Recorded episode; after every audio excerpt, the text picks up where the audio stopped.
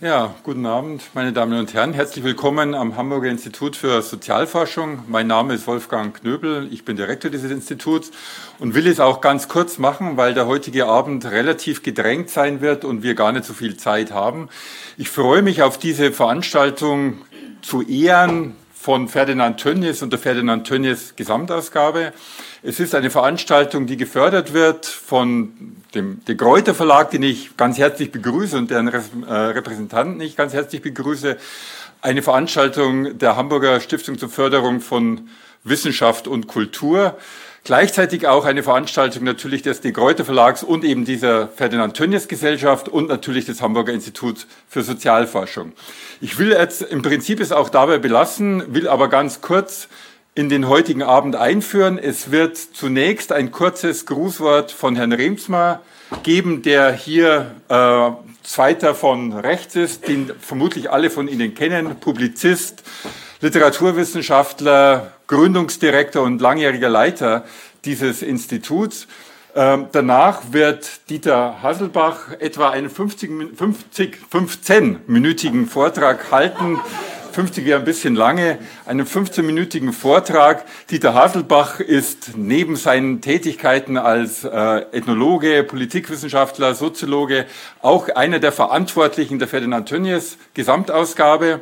Danach wird Herr Hübinger, Golf Hübinger sprechen. Ich glaube, einer der großen Intellectual Historians in der Bundesrepublik Deutschland und ein großer Ernst Röltsch, ein großer Max Weber-Kenner. Er wird ebenfalls 15 Minuten reden. Und danach werden wir in die Diskussion einsteigen. Die Diskussion, die geleitet werden wird, moderiert werden wird von Hanna Bethke, die äh, quasi also extrem auch in dieser Materie vorhanden und, und präsent ist, weil sie nicht nur über Tönnies geschrieben hat und über Zeitgenossen von Tönnies, sie ist Politikwissenschaftlerin und derzeit eben im Hauptberuf Feuilleton-Redakteurin bei der Frankfurter Allgemeinen Zeitung. Sie wird diese Diskussion leiten, sie wird moderieren. Wir hoffen, dass wir so gegen neun Uhr zum Ende kommen und wie wir Frau Bethke sagte, wird sie unter anderem auch versuchen, die Diskussion dann zu öffnen, sodass Sie auch Möglichkeiten haben, Fragen zu stellen. Damit belasse ich es jetzt und würde Herrn Rehms mal bitten, ganz kurz zu sprechen.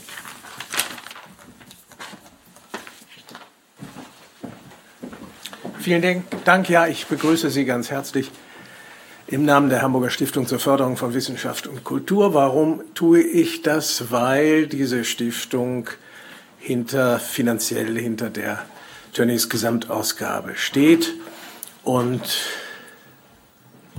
ich mich freue, dass wir hier Ihnen die Edition des Hauptwerkes von Tönnies mit dem fast legendären Titel Gemeinschaft und Gesellschaft vorstellen können.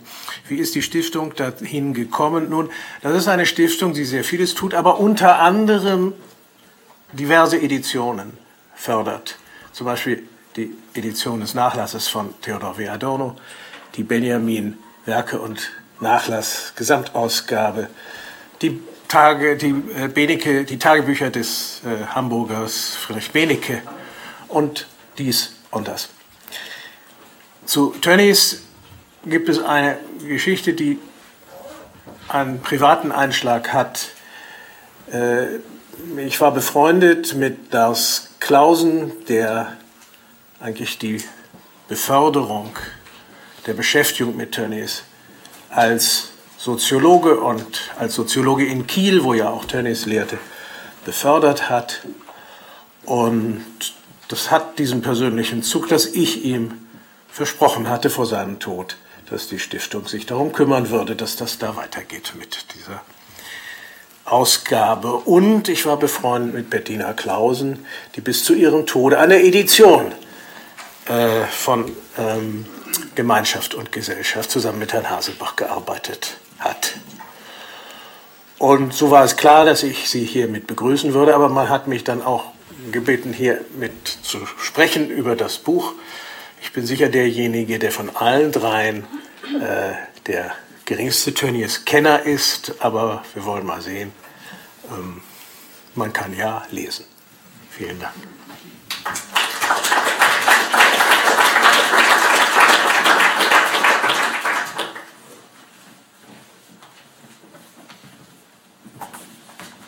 Ja, meine Damen und Herren, und vielen Dank für die freundlichen Worte zur Einführung, Herr Rinsmar. Kommen wir gleich zur Sache. Und zur Frage dieser Veranstaltung, wie viel Gemeinschaft braucht die Demokratie?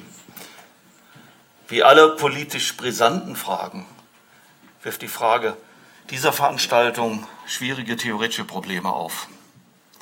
Das für die politische Bewertung schwierigste Problem ist das nach den Implikationen von Gemeinschaft in den spannungsreichen Begriffspaaren Gemeinschaft und Demokratie oder wie Tönnies in seinem Hauptwerk das Problem nannte Kommunismus und Sozialismus oder auch Geborgenheit und Freiheit.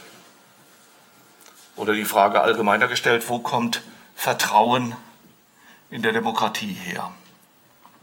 Will versuchen, in drei Teilen ein paar Aspekte dazu darzustellen. Als erstes will ich die Sicht Ferdinand Tönnies zusammenfassen. Das steht unter dem Titel Wie viel Gemeinschaft braucht Gesellschaft? Zweitens möchte ich darauf eingehen, wie Tönnies als wissenschaftlicher Politikberater seine Grundansichten politisch anwandte. Und drittens möchte ich einige Probleme ansprechen, die uns mit Gemeinschaft heute beschäftigen sind Tönnies Überlegungen heute aktuell oder gehören sie nunmehr zur Geschichte der Sozialwissenschaft und zu nichts anderem? Also zum ersten Teil, wie viel Gemeinschaft braucht Gesellschaft? Das geschichtsphilosophische Problem, das Tönnies sich aufgab, lässt sich an einem Rückverweis in die frühe Aufklärung gut demonstrieren. Thomas Hobbes sah im 17. Jahrhundert als den Urzustand menschlichen Zusammenlebens den Krieg aller gegen alle. Jener Krieg aller gegen alle ist das abstrakte Bild einer reinen Konkurrenzgesellschaft. Jeder Mensch folgt nur seinen eigenen Interessen. Hobbes argumentiert, dass ein solcher Zustand nicht wünschbar sei. Das Leben sei, jeder hat die Formulierung schon mal gehört, brutish and. Also äh, grausam und kurz. Deswegen sei es vernünftig, wenn die Menschen einen Vertrag schließen, mit dem sie sich zum gemeinsamen Wohl einem Staat unterwerfen. Dieser Staat sollte das Monopol der Gewaltausübung haben. Hobbes Leviathan sollte sehr weitgehende Machtansprüche haben. Er war nicht so, wie wir heute Demokratie verstehen. Aber der Staat kommt in Hobbes Theorie durch einen demokratischen Beschluss den Gesellschaftsvertrag zustande. Hobbes lebte und schrieb in einer Zeit, in der Europa durch Kriege und Bürgerkriege erschüttert wurde. So war schon aus dem Bedürfnis nach Schutz sein Staat besonders wehrhaft. Tönnies fragt nun mehr als 200 Jahre später, ob Hobbes abstrakte Darstellung des Übergangs von jenem Zustand, in dem jeder Mensch seinen Interessen folgt, zu einem Zustand, in dem ein Staat als Gemeinwohlregime errichtet wird, plausibel ist. Er findet, dass in Hobbes Konstruktion ein logischer Fehler liegt. Denkt man nämlich die Konkurrenzgesellschaft so radikal wie Hobbes, fehle dem eigennützigen Menschen die Möglichkeit, überhaupt Gemeinsamkeiten finden zu können. Wo soll das Vertrauen herkommen, das einen Vertrag erst möglich macht? Tönnies meint, vor dem Krieg aller gegen alle müsse es in der Weltgeschichte Phasen gegeben haben, in der Menschen solches Vertrauen entwickeln konnten. Dieser Gedanke wurde zu dieser Zeit durch ethnologische Forschungen gestützt. Tönnies Überlegung schlägt sich im Untertitel zur ersten Auflage von Gemeinschaft und Gesellschaft nieder. Und dieser Untertitel heißt Abhandlung des Kommunismus und des Sozialismus als empirischer Kulturformen das gemeinsame Leben und Wirtschaften des Kommunismus, verstehen wir bitte nicht dasselbe darunter, wie äh, äh, wir nach der Gründung der Sowjetunion äh, uns gewöhnt haben oder auch, ähm, äh, ich lasse es hierbei, ja. Äh, also dieses Kommunismus beschreibt soziale Konstellationen vor der Hobbes'schen Konkurrenzgesellschaft. Zum Sozialismus komme ich später. Zusammengefasst, in, der, in die moderne Gesellschaft gehen die Menschen nach Tönnies Vorstellung mit einer breiten Erfahrung von Vertrauen hinein. Das befähigt sie grundsätzlich dazu, noch in der kalten Moderne das Zusammenleben so zu regeln, dass das Leben nicht brutish and short ist. Tönnies ist Positivist. Mit seinem theoretischen Ansatz ging er als Soziologe ganz modern, ist er als Soziologe ganz modern und bleibt methodisch gleichwohl ein treuer Schüler Hobbes. Tönnies Theorie geht methodisch überall davon aus, wie Menschen als Individuen handeln und sich verhalten. Er versucht von diesem Ausgangspunkt, vom Handeln der Individuen aus zu erklären, wie sich das Zusammenleben von Menschen organisiert. Heute nennt man einen solchen Forschungsansatz methodologischen Individualismus. Es ist nicht immer leicht zu verstehen, weil Tönnies generell nicht leicht zu verstehen ist. Für, unsere, für unser Thema heute noch ein weiterer Gedanke. Vertrauen ist eine Stellung zu den Mitmenschen und zur Welt, für die Menschen nicht, die für Menschen nicht selbstverständlich ist. Tönnies kommt immer wieder darauf zu sprechen, was gelingende Sozialisation braucht. Wie stellt sich für Menschen Geborgenheit her, aus der heraus Weltvertrauen wachsen kann? Tönnies sieht hier als zentrale Instanz die Familie, besonders das Verhältnis zur Mutter. Er nimmt damit vorweg, was die neuere naturwissenschaftliche Hirnforschung auch gefunden hat. Im primären sozialen Beziehungen entsteht die Basis, die ein Menschenleben braucht, um zu gelingen, sagt diese Hirnforschung. In einem Notizbuch Tönnies fand ich einen Eintrag von November 1880, der seine Vorstellung von Familie und Gemeinschaft drastisch auf den Punkt bringt. Ich zitiere, Indem wir geboren werden und die vier Wände anschreien, treten wir ein in eine Gemeinschaft, die Familie. Ende des Zitats. Ich möchte nun einen Satz anführen, für den Tönnies beansprucht, dass er den Inhalt und die Erkenntnis von Gemeinschaft und Gesellschaft zusammenfasst, also exklusiv für dieses Publikum Tönnies kurz gefasst. Allerdings, der Satz steht am Ende der Vorrede zur ersten Auflage von Gemeinschaft und Gesellschaften, ist nicht ganz leicht verständlich. Man versteht aber leicht, es gibt keinen Individualismus in Geschichte und Kultur, außer wie er ausfließt aus Gemeinschaft und dadurch bedingt bleibt oder wie er Gesellschaft hervorbringt und trägt. Solches entgegengesetzte Verhältnis des einzelnen Menschen zur Menschheit ist das reine Problem. Ende des Zitats. Gemeinschaft, ich übersetze das mal versuchsweise, ist durch Sitte geprägt, durch allgemeingültige Normen Manche sprechen auch von einer funktionierenden Leitkultur, auf die man sich verlassen kann. Dies allerdings ein politisch aufgeladener Begriff. Natürlich gibt es in Gemeinschaft individuelles Wollen und auch Interessen. Aber das Handeln von Menschen ist nach dieser begrifflichen Vorstellung eingebettet in einen sittlichen Konsensus. In Gesellschaft dagegen ist der soziale Verkehr durch Kontrakte zwischen den Individuen geprägt. Die Summe der vertraglichen Beziehungen bringt Gesellschaft hervor. Denkt man dieses begriffliche Konstrukt rein, so handeln Menschen ausschließlich aus eigenen Interessen heraus. An Sitte sind sie danach nicht mehr gebunden. Zweierlei ist hier gesagt. Einmal legt Tönnies mit dem zitierten Satz die begriffliche Grundlage für seine Soziologie. Sein Lebenswerk wird sein, aus diesen Grundbegriffen heraus soziale Verhältnisse und Entwicklungen zu beschreiben. Diese Verhältnisse sind jeweils Mischungen von Gemeinschaft und Gesellschaft. Zum anderen sind beide Begriffe Grundlage einer geschichtsphilosophischen Spekulation. Dass Tönnies beide Anliegen ständig vermischt, macht sein Werk nicht leichter. Tönnies versteht, um auf die geschichtsphilosophische Spekulation zu kommen, den Prozess der Moderne als eine Entwicklung weg von Gemeinschaft und hin zur gesellschaftlichen Sozialform. Zweckhandeln, Interessen und Kontrakte werden immer wichtiger. Man kann hier verstehen, warum Tönnies Geschichtsphilosophie in eine zutiefst kulturpessimistische Vision mündet. Später wird er aber ansprechen, was äh, vorweggenommen zu haben, was Oswald Spengler in seinem Sittengemälde eines Untergangs des Abendlandes ausgemalt hatte. Tönnies meint, die äh, Notwendigkeit dieses Untergangs wissenschaftlich begründet zu haben. Allerdings sieht er, dass die gute Nachricht für unsere Gesellschaft einen noch sehr weiten Zeitrahmen, 400 Jahre, gibt er dem Abendland noch. Davon sind inzwischen erst 100 verstrichen. Nach jedem Untergang einer Zivilisation wird die Weltgeschichte sich aus neuen Gemeinschaften regenerieren, ist seine Vorstellung. Ich fasse zusammen, Tönnies meint, dass Gesellschaft nur bestehen kann, wenn es in ihr ein Minimum gemeinschaftlicher Sozialformen gibt.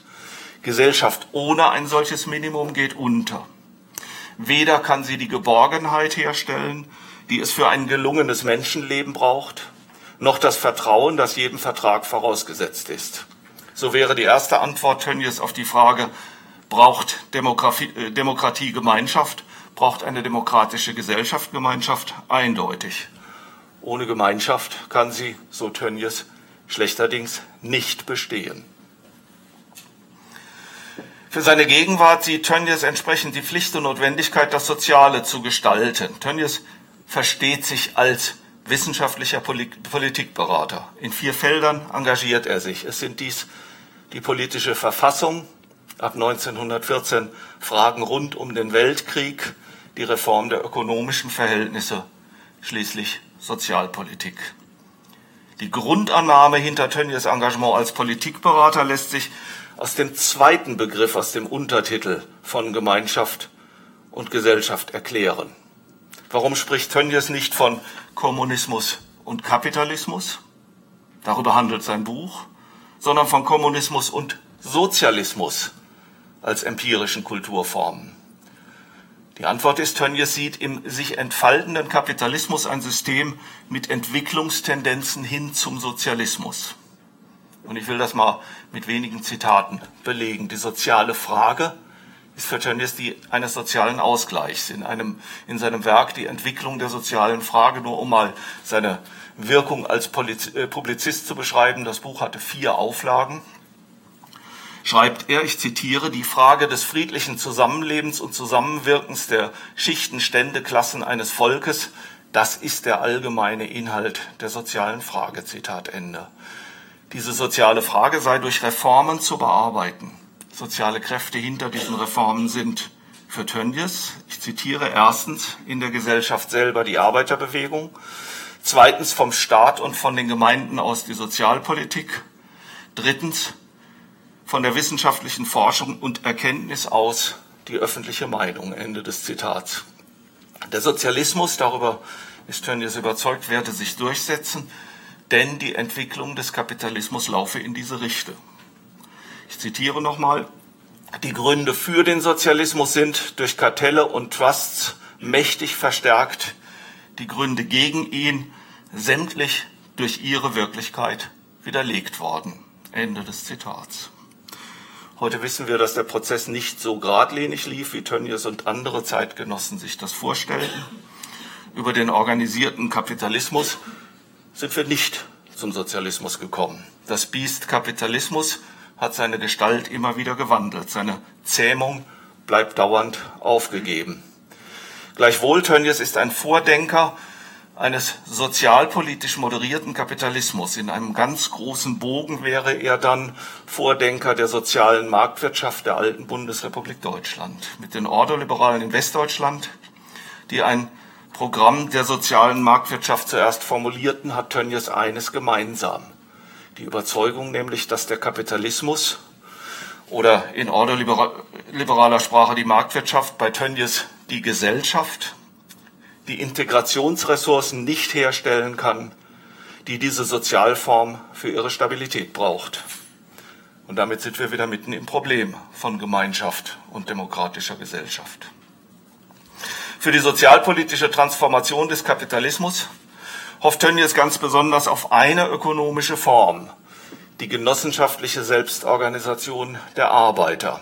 Als Summe seiner langen Auseinandersetzung mit Fragen der Genossenschaft schreibt er 1931. Ich zitiere, das Zusammenwirken im eigenen Interesse, auch wenn es ein rein wirtschaftliches ist, begünstigt das gemeinschaftliche Wesen dieses Zusammenwirkens und befördert es sogar. Ende des Zitats. Gemeinschaft kann also in geeigneten Institutionen wieder entstehen. Tönnies weiter, Zitat. Dieser genossenschaftliche Geist ist vielleicht die aussichtsreichste Gegenströmung gemeinschaftlichen Inhaltes gegen die gesellschaftliche Entwicklung, also den Kapitalismus.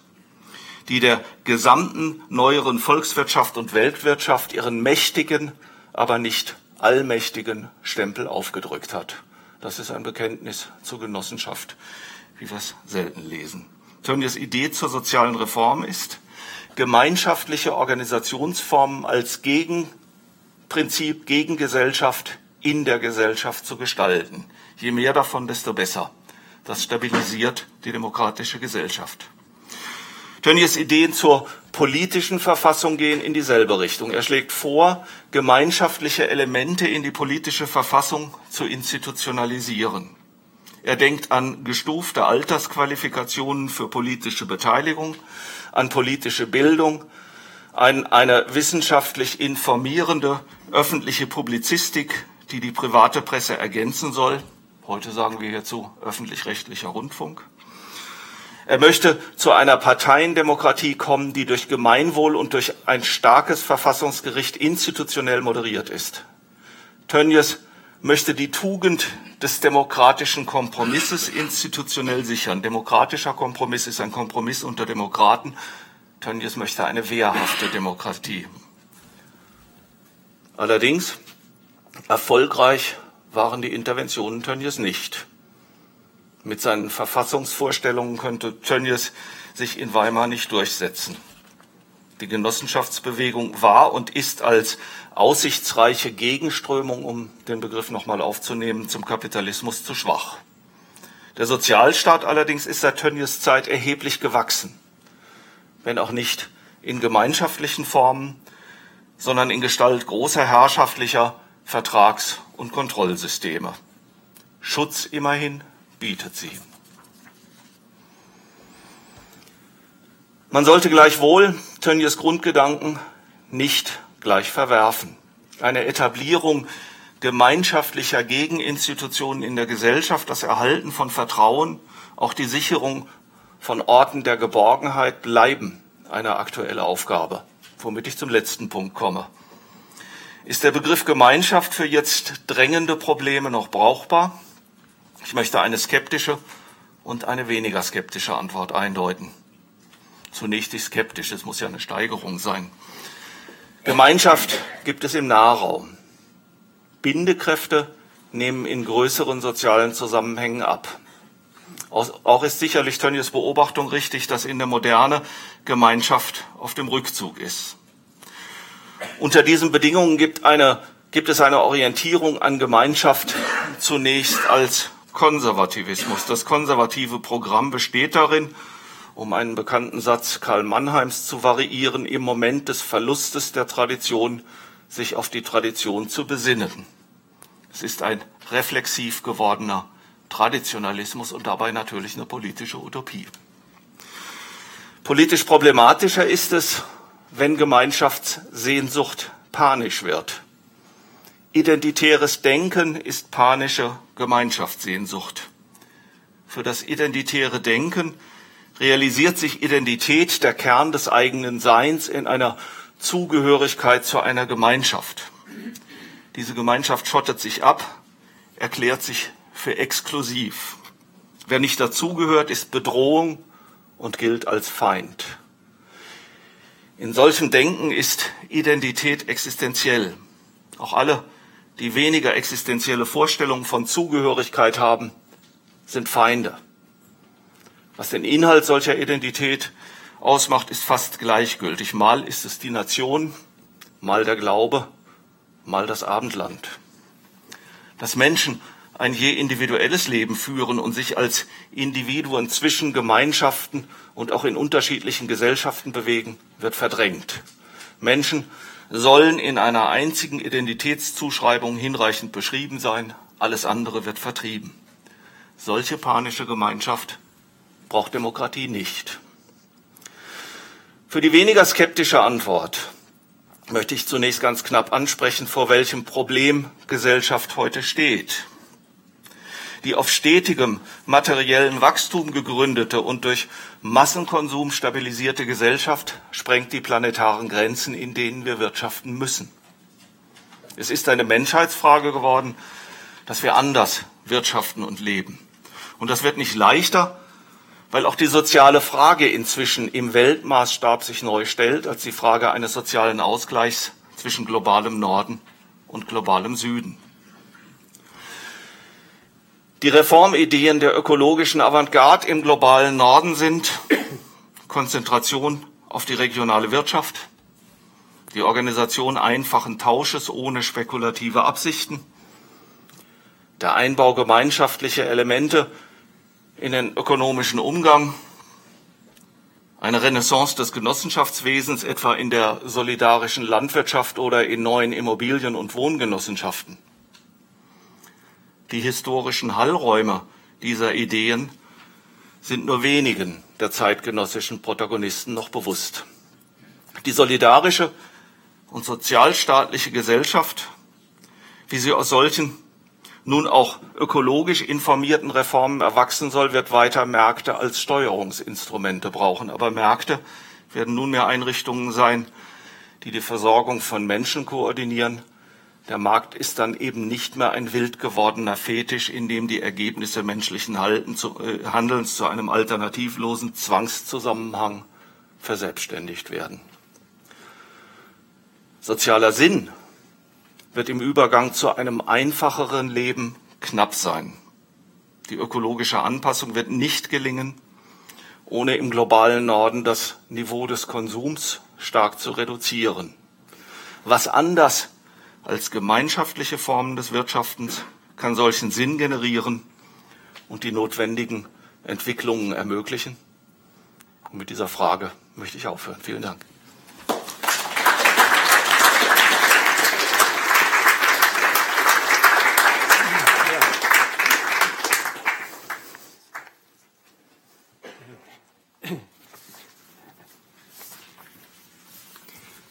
Dann schließe ich nahtlos an, meine Damen und Herren. Im Juni dieses Jahres hat Jürgen Habermas vor der Großgemeinde der kritischen Theorie in Frankfurt den berühmten Geburtstagsvortrag zu seinem 90. gehalten, zur Verhältnis von Moralität und Sittlichkeit. Sie haben das alle mitbekommen weil beim Stichwort Marx plötzlich Feueralarm ausgelöst wurde und die ganze Veranstaltung für einige Zeit unterbrochen werden musste. Habermas hat sein, bei seinem Vortrag einmal mehr seine große Botschaft übermittelt, man müsse zwischen Kant, Hegel und Marx hin und her gehen, um die aktuelle Herausforderung der Gegenwart vielleicht etwas besser verstehen zu können. Zitat.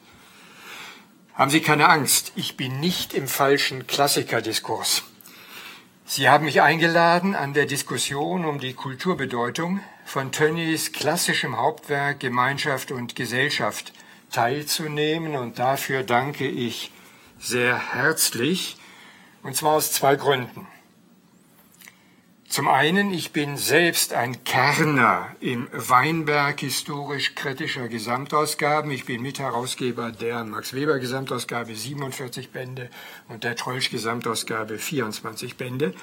Und da beeindruckt mich enorm, welch vielschichtige Wissens- und Kulturgeschichte eines Buches in diesem neuen Band 2 der Tönnies Gesamtausgabe zum Ausdruck kommt. Ein Stück Epochengeschichte, der klassischen Moderne. Und das ist der zweite Grund. Als Historiker bin ich besonders an den Ambivalenzen und Grundspannungen dieser Moderne interessiert. Um die freizulegen und um dadurch Gegenwartsprobleme vielleicht etwas besser verstehen zu können, erscheint mir ein Hin- und Hergehen zwischen Marx, Tönnies und Max Weber mindestens ebenso fruchtbar zu sein wie das von Habermas bemühte. Weil ich 15 Minuten habe und damit kein Feueralarm ausbricht, lasse ich Marx beiseite und beziehe nur am Rande Max Weber in meine Überlegungen zur Anziehungskraft von Gemeinschaft und Gesellschaft ein, konzentriert auf die Abendfrage, wie viel Gemeinschaft braucht die Demokratie, obwohl diese Frage problematisch ist. Aber dafür haben wir die Diskussion.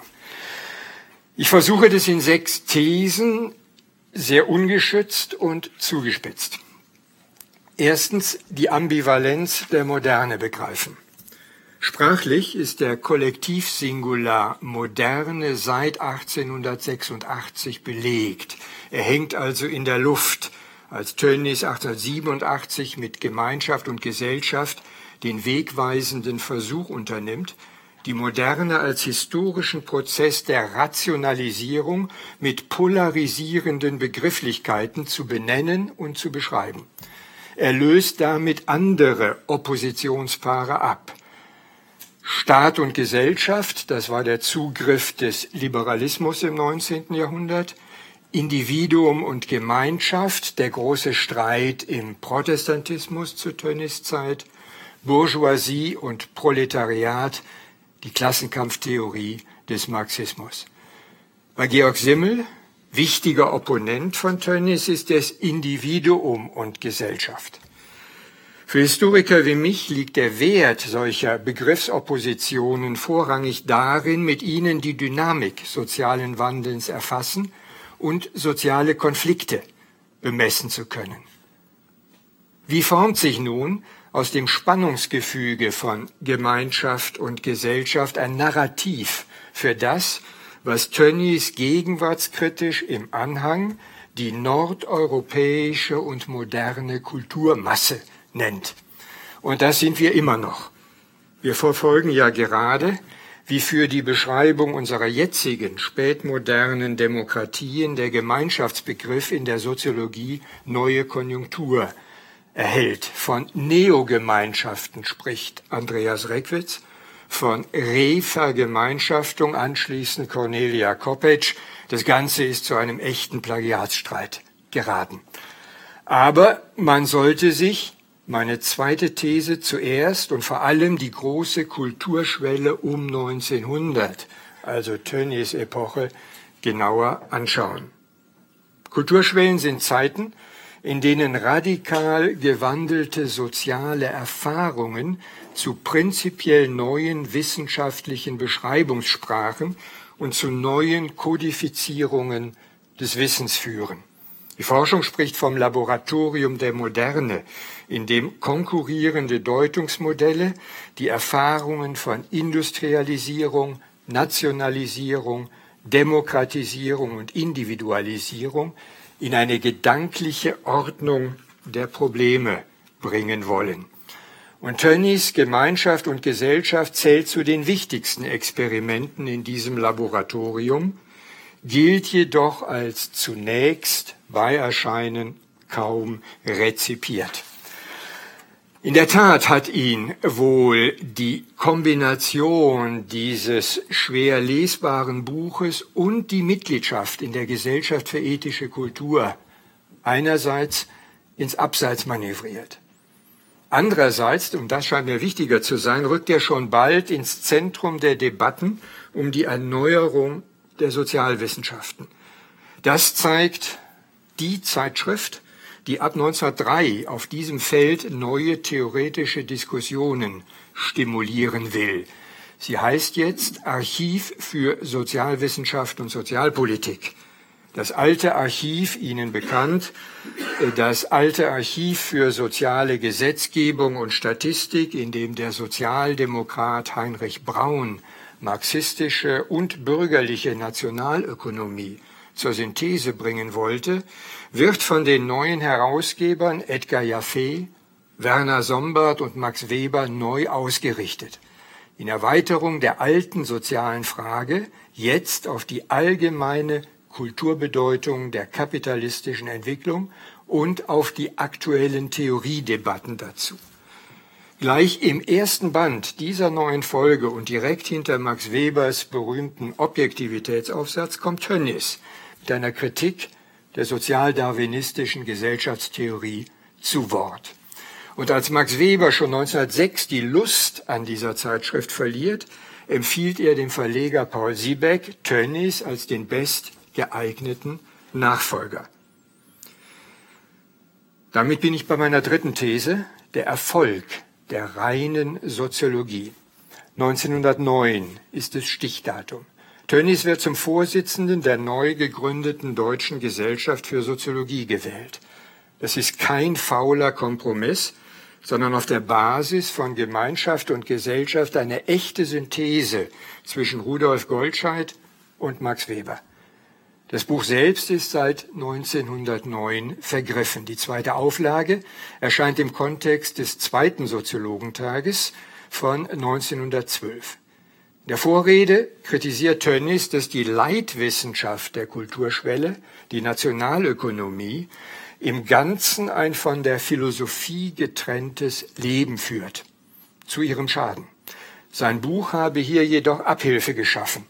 Die reine Soziologie ist allmählich zum Rang einer Art von Hilfswissenschaft der politischen Ökonomie erhoben worden. Hilfswissenschaft dürfen Sie nicht missverstehen, es meint Grundlegung. Grundwissenschaft, Grundlegung durch die systematisch vorgelegten Begriffe des sozialen Lebens. So begründet er den neuen Untertitel Gemeinschaft und Gesellschaft, Grundbegriffe der reinen Soziologie. Für den Demokratiediskurs markant ist eine Texterweiterung in dieser zweiten Auflage von 1912, die Einfügung der Passagen zur Genossenschaft. Das haben Sie schon angesprochen. Genossenschaft im dritten Buch, Paragraph 14, gesellschaftliche Verbindungen. Tönnies hat, ich hoffe, ich habe recht, Sie können mich als Philologen, als Editionsphilologen widerlegen. Tönnies hat inzwischen Franz Staudinger gelesen und sieht im Genossenschaftsdiskurs der Lebensreformbewegung um 1910 eine Verstärkung seiner Theorie der Gemeinschaft. Innerhalb der gesellschaftlichen Lebensbedingungen gewinne mit den modernen Genossenschaften ein Prinzip der Gemeinschaftsökonomie neues Leben. Als sittliche Notwendigkeit habe er das bereits 1887 beschrieben.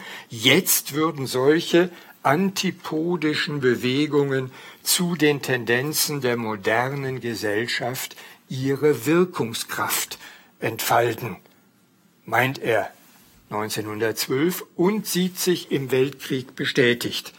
Das ist meine vierte These. Im Ersten Weltkrieg bringt Tönnies Gemeinschaft und Gesellschaft für eine kluge Umsetzung der Ideen von 1914 in Stellung. Stichwort der reformierte Staat als Gesamtgenossenschaft.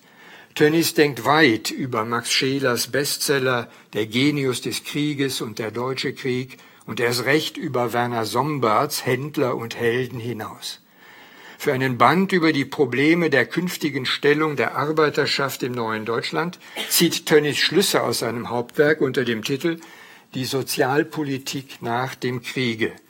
Seine klare Empfehlung für die Lösung der sozialen Frage nach dem Krieg, seine klare Empfehlung für die äh, Lösung der sozialen Frage nach dem Krieg, indem sich die durchstaatlichte Gemeinwirtschaft gegenüber kapitalistischer Konkurrenzwirtschaft durchsetzen werde.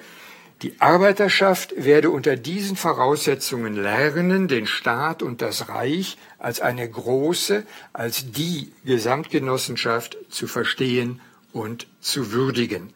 Damit sei der Klassenkampf aufgehoben als entscheidende Voraussetzung für eine wirkliche Demokratie. Max Weber jetzt muss ich ihn einführen, positioniert sich konträr dazu. Auf der Basis seiner soziologischen Grundbegriffe, es gibt ja Zeitgenösse regelrecht einen intellektuellen Kampf, wer hat als Instrumente der Beschreibung sozialer Wirklichkeit die bessere Architektur von, Sozial, äh, von soziologischen Grundbegriffen, auf der Basis seiner Grundbegriffe und seiner Herrschaftssoziologie propagiert Weber Ideen von 1918, die auf das Gegenteil einer Gesamtgenossenschaft zielen und das Modell einer demokratisch-kapitalistischen Konfliktgesellschaft zeichnen. Also kurz zum Gegensatz Tönnies Weber, meine fünfte These, weil hier sozusagen regelrecht paradigmatisch für die Ordnungsprobleme Deutschlands in Europa und in der Weltgesellschaft nach dem Ersten Weltkrieg, weil hier zwei paradigmatische, weil hier zwei Grundkonzepte paradigmatisch einander gegenüberstehen und dieser reformnotwendigen Gesellschaft nach der Kriegsniederlage angeboten werden.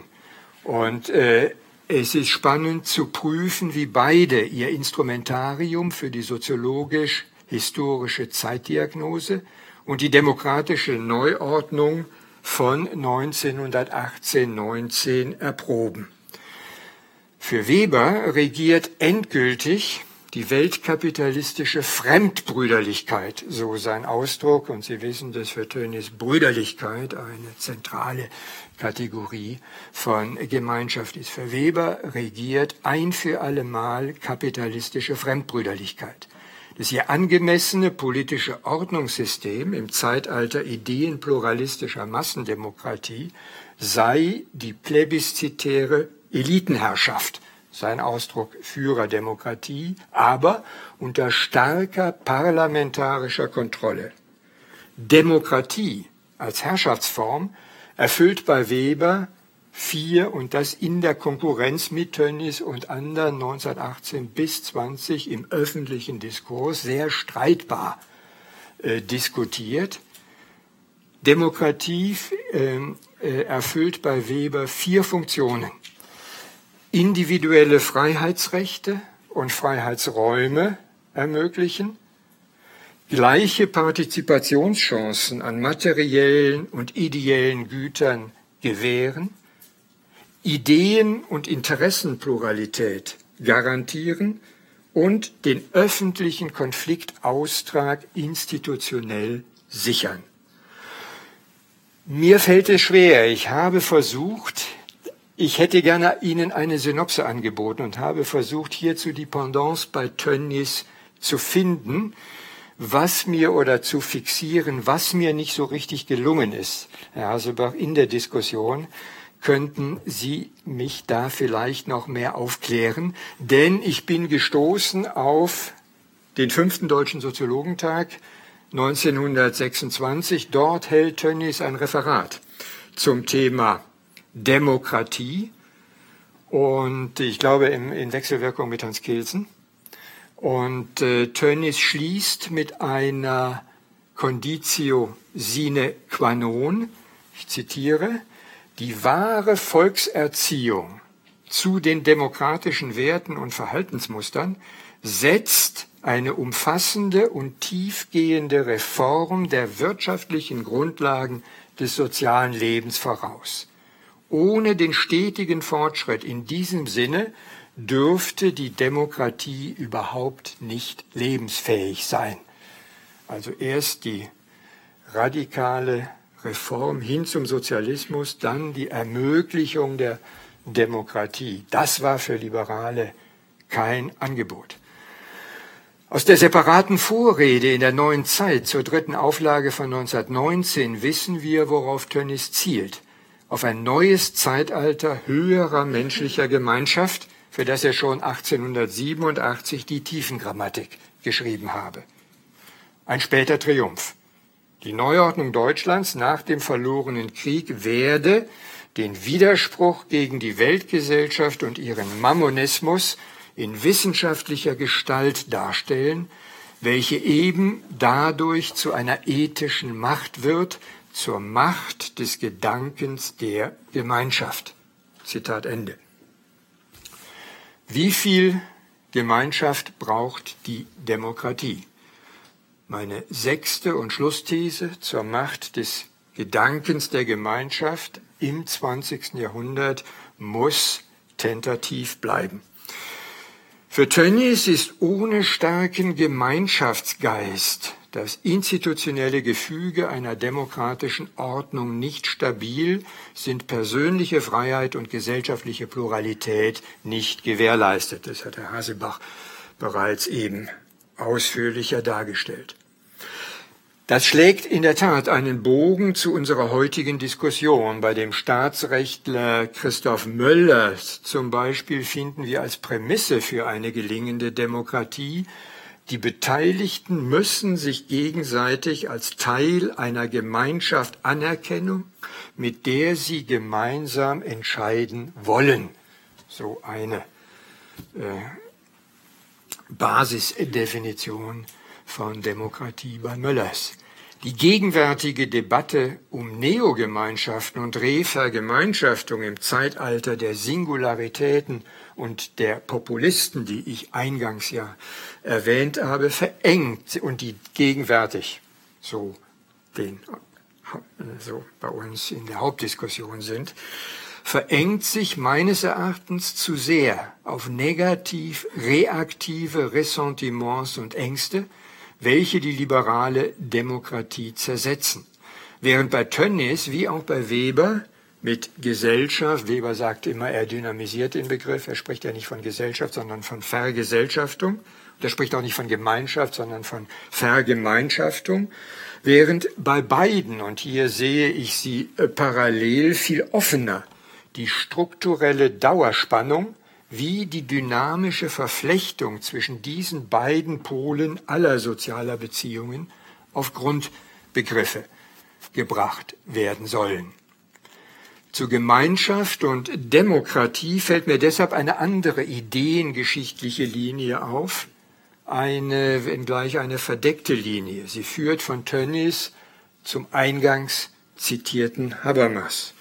Habermas intellektuelles Lebenswerk ist um die Idee äh, zentriert, in weltbürgerlicher Absicht gegen die Systemressourcen Geld und Macht die lebensweltliche Ressource Solidarität zu stärken, gar weltbürgerliche Solidarität. Ferdinand Tönnies dürfte nach der Lektüre der Habermas-Schriften sagen, genau das habe er mit Gemeinschaft und Gesellschaft bereits vor gut 130 Jahren geschrieben und anthropologisch fundiert. Vielen Dank.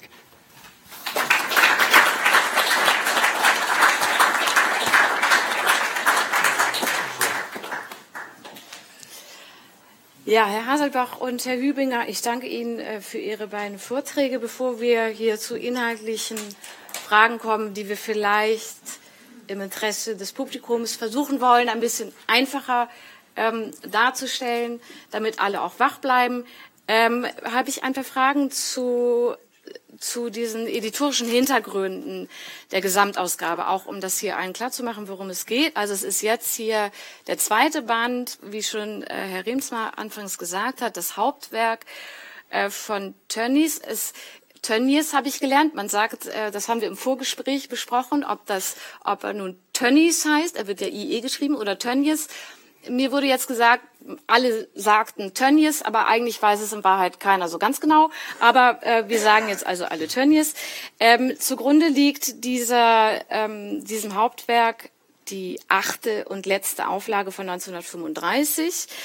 Ähm, und es ist dann so, dass bevor es dann zu dem Haupttext kommt, von jeder Auflage zu sehen ist das Titelblatt und die Vorrede aller vorherigen Auflagen. Deshalb ist es auch, Sie sehen es dort auf dem Tisch, ein äh, so dicker Band und es hat ein, eine un, einen unglaublichen Anmerkungs- und Kommentarapparat. Das ist wirklich sehr beeindruckend. Damit Sie sich eine Vorstellung davon machen können, worum es hier geht, will ich ähm, eine Fußnote hier mal kurz vorlesen. Ähm, Unpaginiertes Manuskriptblatt im Format Quer 2, mittig geknickt, linksseitig Widmung, darunter rechtsseitig Motto, schwarze Tinte, darüber mit blauem Farbstift Widmungsblatt, starkes blaues Velinpapier, zwei Korrekturen. Und so geht das äh, in etwa weiter. Es ist wirklich ganz toll ganz detailliert, was man heute gar nicht mehr vermuten würde. Ähm, und jetzt habe ich ähm, an die Zuständigen ähm, erstmal ein paar Hintergrundfragen. Seit wann gibt es denn die Gesamtausgabe? Also das ist jetzt Band 2. Es gibt aber ja auch schon Band 15 und Band 22. Also seit wann gibt es das? Wie viele Bände sollen es überhaupt werden? Und wann wird es abgeschlossen sein? Und wie viele Mitarbeiter sind daran beteiligt? Herr Haselbach, können ja, Sie was da dazu? wird, da werde ich wohl was dazu sagen, obwohl ich äh, äh, gleich die Kollegen direkt vor mir sitzen habe, die mich korrigieren werden, weil die viel besser äh, und viel mehr über die Geschichte dieser Ausgabe wissen. Also in der Tat ist das jetzt Band 2 in der Systematik, aber der zehnte erschienene Band des Werkes. Äh, angelegt ist das Ganze auf 24 Bände plus einem Korrekturband und äh, wir hoffen damit in vielleicht 15 Jahren fertig zu sein, vielleicht 20. Das also von heute aus gesehen. Von heute aus gesehen. Äh, wobei man sagen muss, dass äh, der erste Band, damals von Lars Clausen ediert, schon vor etwas mehr als 20 Jahren erschien. Also es wird ein 40-Jahres-Projekt.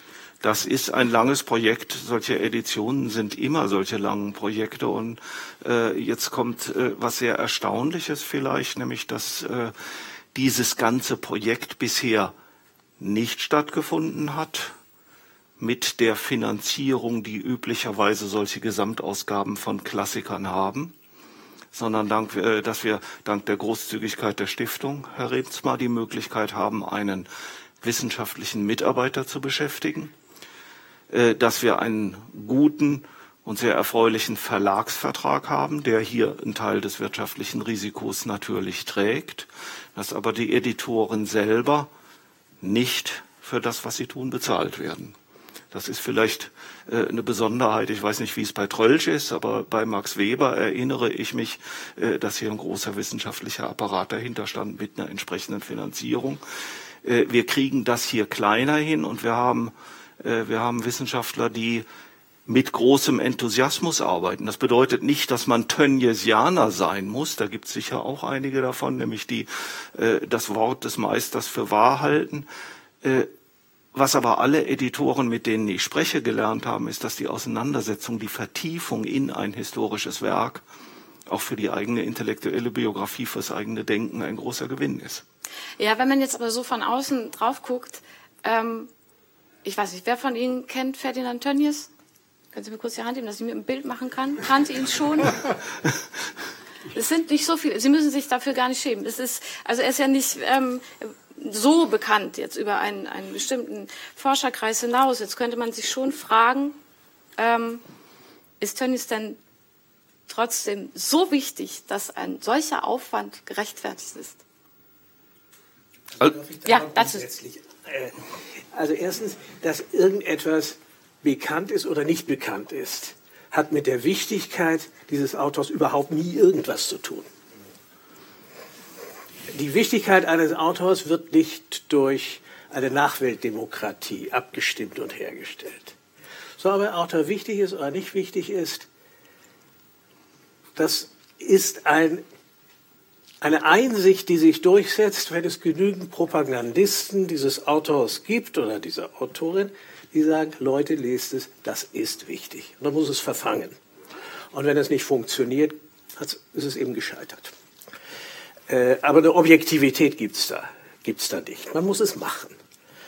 Äh, man muss es machen. Und was heißt schon gerechtfertigt bei solchen Editionen? Gemessen woran? Ja, ich, es, ich wollte Sie ja. provozieren. Ja, ja, das haben, haben es doch hingelungen. Ja. Und, und, und, deshalb kann ich doch da gleich einsteigen. Ja, und so. Also gemessen woran? Ja, wenn wir das nicht täten, dann können wir unsere Kultur aufgeben. Es gehört nämlich zu ihr. Es gehört zu unserer Kultur seit, was weiß ich, seit die Mönche Cicero abgeschrieben haben. Auch wenn diese Texte für ihr theologisches Resonnement, falls sie eins hatten und nicht nur Abschreiber waren, völlig belanglos war. Aber dieses Zeug haben wir, das muss man abschreiben und irgendwann gibt es Leute, die sagen, einfach eine Abschrift nach der anderen reicht nicht, das muss jetzt irgendwie zusammenfassen, das muss man systematisieren, das muss man kommentieren. So ist unsere intellektuelle Tradition aufgebaut. Und da macht man einfach weiter. Warum? Weil ich glaube, wir uns keine Gesellschaft ausmalen möchten, die ohne das wäre.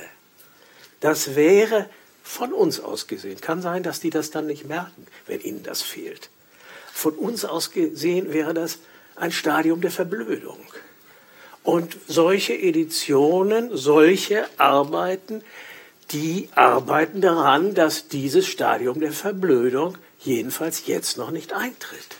Das ist die Rechtfertigung für das Tun. Und ja, wie kommt das zustande?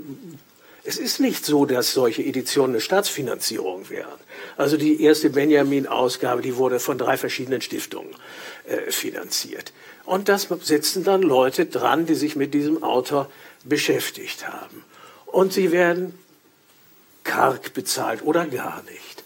Das ist auch richtig so. Denn in der Regel sind das Leute, die Lehrstühle haben oder ähnlich sind. Und das gehört zum intellektuellen Comment, dass man seine Arbeit in solche Projekte hineinsteckt. Ja, da, da, Alles wunderbar und so, wie es ist, ist es richtig. Ja, da würde ich Sie nur in einer Hinsicht jetzt im Sinne des akademischen Mittelbaus äh, korrigieren. Das ist natürlich, finde ich auch, es soll eine intrinsische Motivation geben, aber wenn jetzt nicht Mitarbeiter daran beteiligt sind, die eben noch keinen Lehrstuhl haben, da sagt es sich ein bisschen leichter. Ne? Die sind natürlich schon auf eine Finanzierung in jeder Hinsicht angewiesen. Ich weiß, wovon ich spreche und ich weiß, wie viele Mitarbeiter ich für die Benjamin und Adorno-Ausgabe eingestellt habe, die Stiftung und so weiter und so ja. weiter. Aber zunächst ist das nicht der erste Schritt zu sagen, wie, viel, wie wird das bezahlt. Sondern erstmal wird es nicht bezahlt und dann kommen Leute dazu, die bezahlt werden müssen, weil sie es sonst nicht machen können. Ja, ja, das Diese ist. Diese Reihenfolge. Das ist, also ich, ich bin da ein bisschen, man, man hört das so selten noch heutzutage, weil die Universitäten zu kämpfen haben mit allen möglichen ähm, ja, schweren Bedingungen. Ja, genau, aber es ist, also es ist eine löbliche Maßnahme gegen die ähm, Verblödung der Gesellschaft. Das ist ja schon mal gut. Ich habe noch eine, eine Detailfrage. Ähm, es gibt in dem Vorwort die Angabe, das sei keine historisch-kritische Edition, sondern, sondern eine ähm, kritische Edition. Können Sie, Herr Riensma oder Sie, Herr Hasebach, was dazu sagen, was, was der Unterschied ist? Also eine historisch-kritische Edition, ich soll ja einfach sprechen, dreht jeden Stein um. Wir haben nur jeden zweiten umgedreht. Okay. Äh, jetzt kommt der Editionsfachmann. Nein, ich, könnt, ich könnte ein bisschen ergänzen aus der leidvollen Erfahrung der Gründung dieser Weber-Gesamtausgabe nach historisch-kritischen Grundsätzen. Wir sind vielleicht alle mit unseren sozialwissenschaftlichen Editionen etwas in die Falle getappt der Editionsphilosophie aus der Literaturwissenschaft des späten 19. Jahrhunderts ein editionswissenschaftlicher Positivismus, der in Marbach in den 1960er Jahren noch gelehrt worden ist. Und da gab es entweder Gesamtausgaben haben historisch kritisch zu sein oder gar nicht. Dann sind es Leseausgaben. Und wir wollten alle natürlich als Kulturleistung gegen die Verblödung der Welt eine große Gesamtausgabe herstellen und dann gab es äh, einmal diese editionstheoretische Maxime, Beißner und andere, also die Gurus aus Marbach, das müsst ihr so machen wie die Sophienausgabe Goethes und äh, müsst ihr jeden Stein umdrehen. Und es gab zwei Vorbilder, die das mit Engagement für die Sozialwissenschaften gemacht haben. Das war die alte Mega, Marx Engels Gesamtausgabe als Weltbildkonstruktion und für uns auch ein bisschen die Nietzsche-Ausgabe von Colli und Montinari mhm. als historisch-kritische Ausgabe.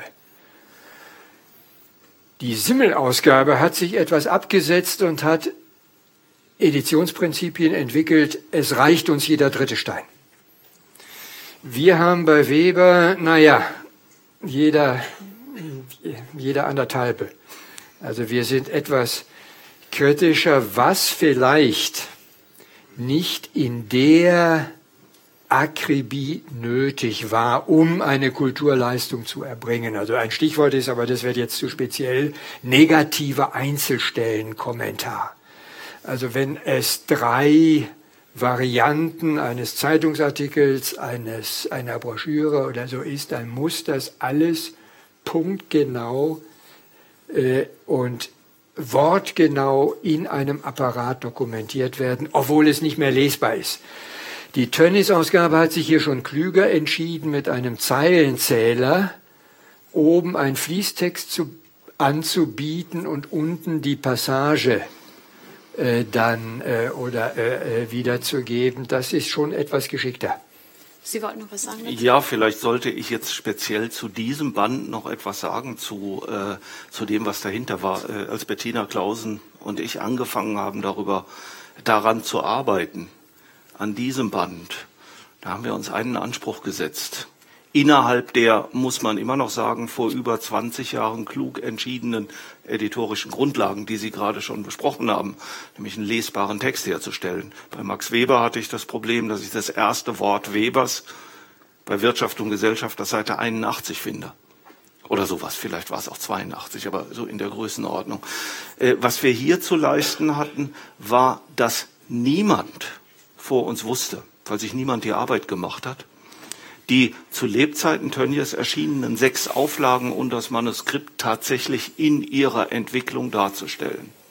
Es wusste niemand, weil die einzige Ausgabe, die nach Tönnies Tod noch erhältlich war, außer historischen, war die der Wissenschaftlichen Buchgesellschaft, die mit einigen Fehlern und mhm. äh, wie das ist bei Nachdrucken und Nachsatz äh, die achte Auflage reproduziert hat und davor die Vorworte der anderen. Also da unterscheidet sie sich nicht, aber niemand wusste, was stand denn in der fünften und sechsten und was stand in der zweiten und die Erkenntnis, Sie haben es äh, zitiert, die Stellen zur Genossenschaft, die eben 1912 dazu kamen, die hätte man gerade noch, weil sie Tönnies selber markiert hat, äh, Zusatz 1911, Zusatz 1912, aber die vielen kleinen Änderungen, die hätte man nicht hinbekommen. Und eine wesentliche Aufgabe dieser Edition war, diese sieben verschiedenen Texte miteinander zu vergleichen. Was haben wir herausgefunden? Wir wussten es vorher nicht. Es gibt eine unglaubliche Kontinuität Richtig. in diesem Text. Eine unglaubliche Kontinuität, die man bei einem Werk, was immerhin, jetzt überlegen Sie, erste Auflage 1887, letzte Auflage 1935, also über das ganze Leben von Tönnies gespannt, äh, die man sel selten findet, dass, dass ein Autor mit seinem Text noch so zufrieden ist, dass er mal ein paar Fremdwörter eliminiert und mal einen Zusatz schreibt und vielleicht hier und dort mal eine Zeile ändert, aber viel mehr ist es nicht. Ja, ich will mal auf den Autor selber kommen in, in seiner politischen Einordnung. Darf ich? Ja. Ich, vielleicht würde bald gerne den, weil, weil wir noch ein paar andere Dinge besprechen wollen, den editorischen Rahmen langsam verlassen. Ähm, das klang ja schon so ein bisschen, es gibt so schillernde Zwischentöne in Ihren beiden äh, Vorträgen. War das also nicht, dass Ihre Vorträge schillernd wären, sondern ähm, das, was bei Tönnies da so durchklingt. Wie ist er denn äh, politisch einzuordnen? War er ein überzeugter Demokrat? Herr Haselbach, Sie haben gesagt, er sei für die wehrhafte Demokratie eingetreten und er sei ein Vordenker eines reformierten Kapitalismus. Woran machen Sie das fest? Ja, an seinem Werk. Können Sie es ein bisschen genauer machen? Also es ist, ich meine, er kommt mit dem großen Gemeinschaftsbegriff, er, er stellt das einander gegenüber. Es gibt einmal das Gebilde der Gemeinschaft, einmal das Gebilde der Gesellschaft. Das, die Gemeinschaft ist dieses ganz organische. Darf ich darf ich aus einer Anekdote erzählen? Ja, also äh, das erste war, als Tönnies von seiner Familie als äh, Spätjugendlicher erlaubt bekam, nach London zu reisen, um dort seine Forschungen fortzusetzen, denn die Familie hatte beschlossen, er darf Wissenschaftler werden. Er darf dieser Neigung folgen. Da hat er ein Verbot mitbekommen. Und dieses Verbot war, du darfst aber nicht mit dem Karl Marx sprechen. Der saß nämlich zur selben Zeit im Lesesaal der British Library. Und Tönnies hat sich dran gehalten und dieser Aufenthalt, das jetzt nur anekdotisch am Rande war, ganz wunderbar, äh, weil Tönnies es geschafft hat, verschollene Manuskripte, Originalmanuskripte in Handschrift von Thomas Hobbes zu finden äh, und damit die Forschung von Hobbes so stark äh, zu befruchten. Das hat er dann nur leider für seine, für seine wissenschaftliche Biografie viel zu spät veröffentlicht. Das, äh, das ist eine andere Sache. Also Tönnies fing links an. Und Tönnies war sein Leben lang, wenn man möchte, Sozialdemokrat, und zwar reformerischer Sozialdemokrat im Geiste, ist aber nicht in eine Partei eingetreten, weil er das für unwürdig hielt. Er wollte ja als Wissenschaftler unabhängig bleiben. Und es ist überhaupt keine Frage, dass Tönnies immer Sozialdemokrat war. Er war später Anti-Nazi, überhaupt keine Frage, wurde von den Nazis ja auch sehr schlecht behandelt und ist, äh, als die Krise Weimars sich zuspitzte, ist er auch in die Sozialdemokratische Partei eingetreten, hat es öffentlich gemacht. Er hat aber als dieser Sozialdemokrat immer den reformerischen Flügel vertreten und auch Herr Hübinger, was Sie zitiert haben an grundsätzlichen Äußerungen, muss man immer mit, äh, gerade zu seinen ökonomischen Positionen, muss man immer auch mit ein bisschen, äh, mit ein bisschen Vorsicht lesen, weil er war wirklich, äh, was die praktischen politischen Vorschläge anging, ein Reformer, ein Sozialpolitiker, eher ein Arbeiter im Kleinen als jemand, der die großen Gegenentwürfe zur Gegenwart gemacht hätte, wenn er auch die, die Vision dazu hatte. Also es ist überhaupt keine Frage. Tönnies ist ein, wenn nicht Mitglied, aber dann doch ein immer Sympathisant der Linken, ist Freidenker, das heißt antichristlich, antireligiös äh, und gehört immer in die Nähe der Sozialdemokratie. Und so wurde er auch wahrgenommen von Zeitgenossen. Aber es hat trotzdem eine Weile, zumindest in der Rezeptionsgeschichte von Tönnies, schnell den Verdacht gegeben, er habe eine Affinität zu nationalsozialistischen ähm, Ideologien. Es gibt, ich habe eine Stelle gefunden, als ich mir das nochmal angeguckt habe, da habe ich eine Nachfrage, wie das einzuordnen ist. Ähm, wir kommen noch zu dem Gemeinschaftsbegriff nachher äh, in der Diskussion. Ähm, und zwar schreibt er in der Vorrede, ich glaube, genau, zur letzten Auflage. Ähm, zur Orientierung möchte ich noch die Bemerkung hinzufügen, dass ich weder für 50 Jahre noch jetzt die Meinung gehabt habe, in diesem Buche einen ethischen oder politischen Traktat vorzulegen und dass ich schon in meiner ersten Vorrede nachdrücklich vor missverständlichen Auslegungen und sich klug dünkenden Nutzanwendungen gewarnt habe. Meine eigene Denkungsart über ethische und politische Probleme hat seit jener Zeit zwar nicht in wesentlichen Stücken, aber doch in einigen sich verändert und ich habe wenig Aussicht mehr, sie noch in systematischer Gestalt meinen Freunden und einem größeren Publikum zu überliefern. Können Sie das aufschlüsseln? Kann einer von Ihnen, Herr Hübinger, wissen, wissen Sie was dazu sagen? Oder Herr Das ist so schwierig. Also er sagt, ich bin Wissenschaftler. Dieses ist keine Schrift für die praktische Politik und es ist keine Morallehre, sondern es ist das Stichwort, was er ja gepflegt hat, reine Soziologie. Das ist gepflegt. Das ist das. Es ist eine Begriffskonstruktion, es ist eine historische Konstruktion. Das schiebt sich sehr ineinander. Darüber können wir ja noch reden. Äh, es ist keine politische Schrift. Punkt. Ich habe politische Ansichten, die haben sich im Laufe der Zeit geändert. Vielleicht komme ich noch mal dazu, es aufzuschreiben. Aber sind nach Ihrer Interpretation, sind damit, also wenn er jetzt sagt, sich klug dünkende Nutzanwendungen, meint er damit nationalsozialistische Ideologie oder was meint er damit? Irgendwelche, irgendwelche. irgendwelche die sagen, unsere, ich kann meine Überzeugungen mit Tönnies rechtfertigen, denn der hat das schon geschrieben. Nein, ich habe für euch habe ich nicht geschrieben. Und außerdem ist das ein Zitat von 1887, nämlich äh, die sich klug denkende Nutzanwendungen stehen in der Vorrede zur ersten Auflage. Äh, da war von Nationalsozialismus, wenn ich mich recht erinnere, noch nicht die Rede. Ach so, ich dachte, weil es die Vorrede zur letzten Auflage war. Nee, nee, er zitiert sich hier selber. Er, er zitiert, sich selber. selber. Und, ja, dazu, sagen, braucht man, okay. dazu braucht man dann auch eben die Philologie, ne, um, mhm. äh, um solche, solche Dinge erkennen zu können. Mhm. Ähm, wenn wir jetzt schon mal dabei sind, was, ähm, was es für Hürden zu nehmen gibt im Werk von Tönnies, das haben weder Herr Hübinger noch äh, Sie angesprochen. Ich hatte Sie da schon vorgewarnt ähm, in der Vorbereitung. Da geht es um die Rolle der Frauen in Tönnies Gesellschaftstheorie. Es ist jetzt ein bisschen klischeehaft, dass ich hier als einzige Frau auf dem Podium sitze und ähm, meine, das ansprechen zu müssen. Das ist aber keine sozusagen jetzt keine Quotenfrage, sondern in meiner Lesart dieses Textes meine ich doch, dass es eine, eine zentrale Stellung einnimmt. Und zwar ähm, ist in dieser Auffächerung der Gegenüberstellung von Gemeinschaft und Gesellschaft ähm, auch ein Gegensatz zwischen Mann und Frau äh, zu finden, den er sehr ausführt.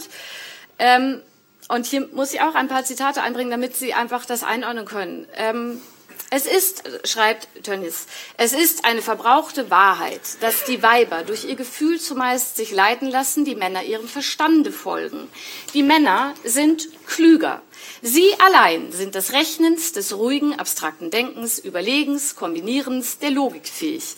Die Weiber bewegen sich in der Regel nur auf mangelhafte Weise in diesen Bahnen. Dazu muss man dann noch wissen, alle Kennzeichen der Gemeinschaft als das organische, metaphysische, schreibt Tönnies dem Weib zu. Und jene der Gesellschaft, also das Ideelle, das Mechanische, die Öffentlichkeit, dem Mann. Tönnies schreibt solche Sachen wie, das jugendliche Weib ist das eigentliche Weib. Oder des Greises ist die Weisheit in Bezug auf die Jugend des Mannes in Bezug auf das Weib.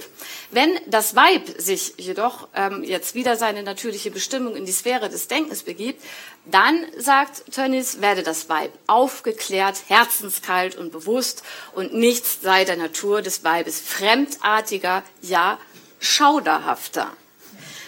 So, ähm, ich lasse jetzt nicht gelten, dass, dass Tönnies darin bloß ein Kind seiner Zeit sei, weil diese Gegensatzkonstruktion ja sein ganzes Werk äh, durchzieht. Herr Hübener, hat dieses ja. Geschlechterbild seine Rezeption erschwert? Oder befördert? also ich, glaub, ich glaube weder noch. Ähm, es ist in der Zeit diskutiert worden. Ich muss doch auf die Zeitkontexte mehr eingehen, denn das war ein großes Thema in der Zeit. Äh, Georg Simmel hat mit Marianne Weber den paradigmatischen Disput geführt über objektive Kultur und die Rollenzuschreibungen von Mann und Frau. Es war das große Thema der Zeit, ob Frauen, Männer austauschbar sind, ob es gleichgültig ist oder ob man Kulturattribute zuschreiben kann. Und da hat sich Simmel eigentlich noch reaktionärer benommen als Tönnies in seinem Aufsatz Objektive Kultur. Marianne Weber, die ja Frauenrechtlerin war, hat ihm hier halbherzig widersprochen mit dem Argument, und äh, Sie können auch andere Zitate nehmen als die, die Sie so etwas äh, pointiert vorgenommen haben. Es gibt Bereiche, bei denen die Frau dem Normalbegriff Gemeinschaft, wir müssen immer unterscheiden, ob wir jetzt Tönnies über die methodologische Ebene und die Normalbegriffe oder über die empirische Formen und die äh, die Wirklichkeitsbeschreibungen identifizieren wollen. Und äh, wir müssen dann sehen, wie in der Zeit äh, die Frauenbewegung und auch Tönnies versucht haben, äh, äh die, äh, die Frauen in den Bereich der Kultur der Gemeinschaft stärker einzubinden. Das Stichwort, was Sie genannt haben, Herzenswärme, und Herzenskälte. Der Mann ist nicht nur der Rationale, der die Welt be besser beherrscht, sondern in der Weltstadt ist er der Gierige, der über die Stränge schlagende. Es gibt die Negativkonstruktion auch auf andere Weise. Also die Frage ist, welche Art in dieser Polarisierung Mann-Frau von Attributen man erstmal bei Tönnies herausliest um dann zu fragen mit unserem Bezug zur Gegenwart und nicht als die Klügeren, die einmal durch den Feminismus gegangen sind, wie äh, macht er da in Paragraph 40 männliches und weibliches auch als Oppositionspaar auf? Ich glaube, das ist sein Interesse. Ja, ich glaube nur, das stellt mich nicht so ganz zufrieden. Finden Sie äh, darauf noch eine andere Antwort, weil das ja natürlich ist er geprägt vom Kontext seiner Zeit. Aber seine Gesellschaftstheorie lebt ja von dieser Gegenüberstellung. Und sie findet eine Entsprechung auch in den verschiedenen Geschlechterzuschreibungen. Herr Haselbach, was ja. sagen Sie dazu? Äh, also ich bin immer sehr froh, wenn äh, der Artikel meines Doktorvaters Michael Greven, der diese Zitate, denen Sie das wahrscheinlich entnommen haben, äh, alle zusammengestellt hat, wenn er mal wieder zitiert wird. Ich wäre mit ihm überhaupt nicht einverstanden. Äh, Was Sie jetzt gemacht haben, ist genau das, was Sie eben zitiert haben, nämlich eine sich klug dünkende Nutzanwendung.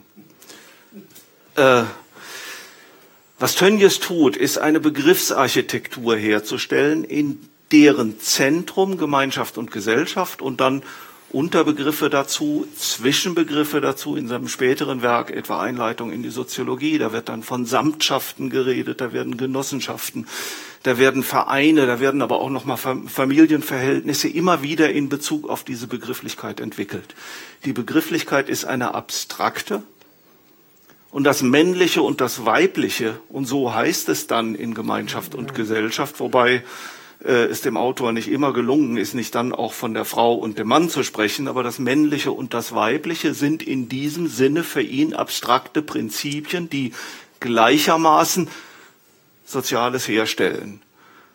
Und dass die flüssig sind, das sieht man zum Beispiel daran, auch das haben Sie ja zitiert, dass äh, etwa der Greis ist in Tönnies Terminologie eine Frau und nicht ein Mann. Ja, ein nicht mehr tauglicher äh, genau.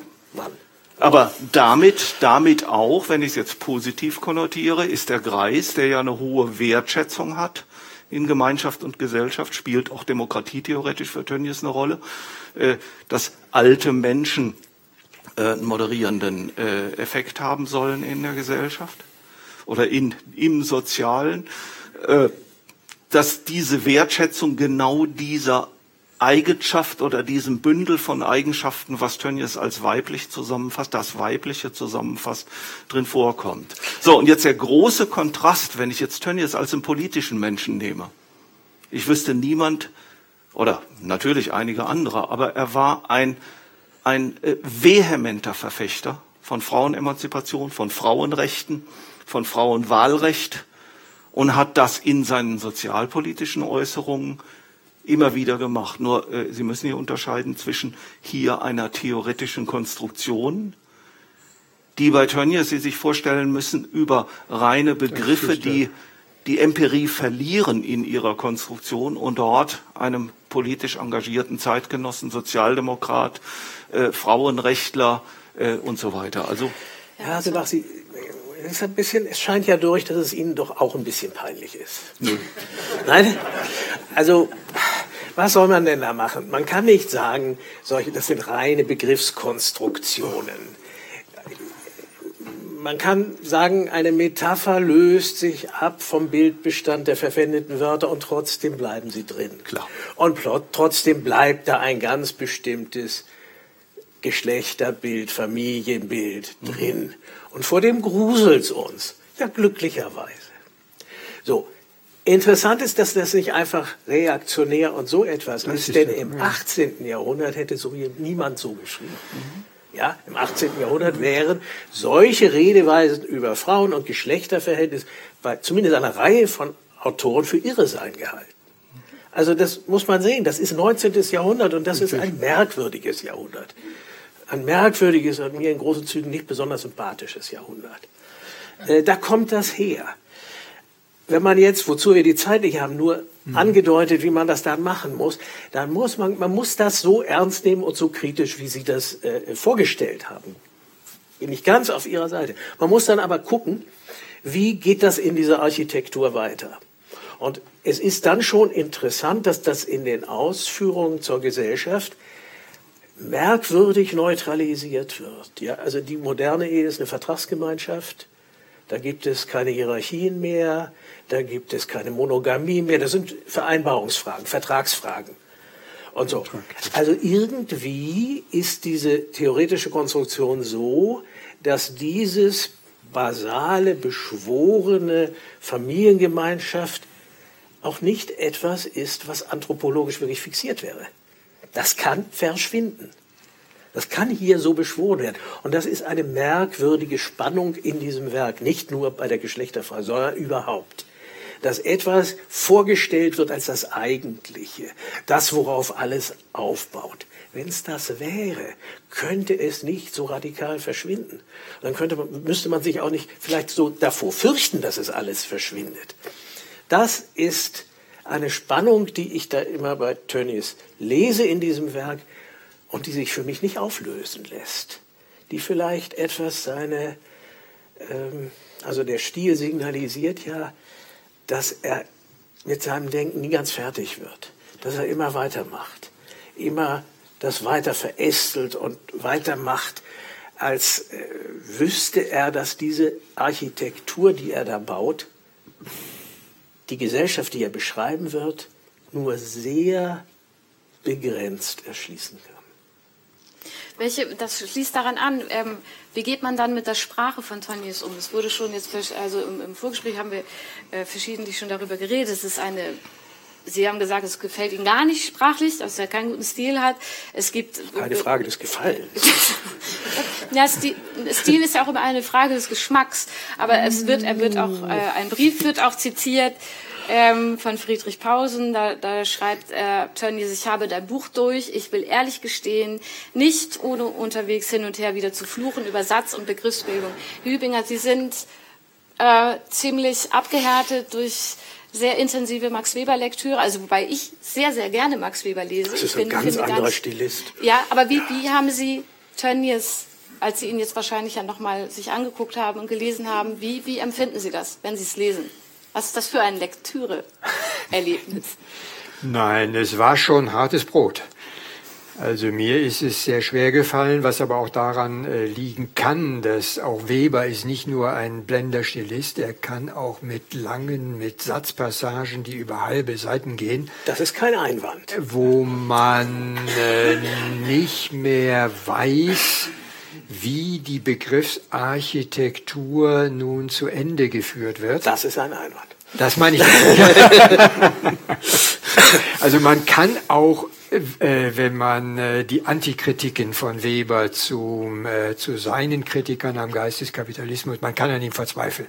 Und auch an bestimmten Passagen der, des zweiten Bandes in der, der, der Wirtschafts, in der, in Wirtschaft und Gesellschaft zur Wirtschaftssoziologie. Da muss man sich wirklich reinarbeiten und dann den Transfer zu dem Zeitgenossen Tönnis zu schaffen mit einer anderen, aber ebenfalls äh, so kasuistischen Sprache der Begriffsarchitektur. Das waren ja die Wettbewerbe um 1900, was wir heute so nicht mehr haben. Jeder musste von von der Familie von Beginn an eine eigene Architektur. Es gibt einen Zeitgenossen Gottel Ott Lilienfeld, der eine eigene Wortakrobatik erfunden hat, um Wirklichkeit zu beschreiben, die von der gegen von einer alltagssprachlichen Gegenwartserfassung so weit wie möglich logistisch, äh, logisch unterschieden sein muss. Und wenn man es nochmal steigern will, würde ich den Namen Gottlob Frege äh, in die Debatte werfen, dass Sprache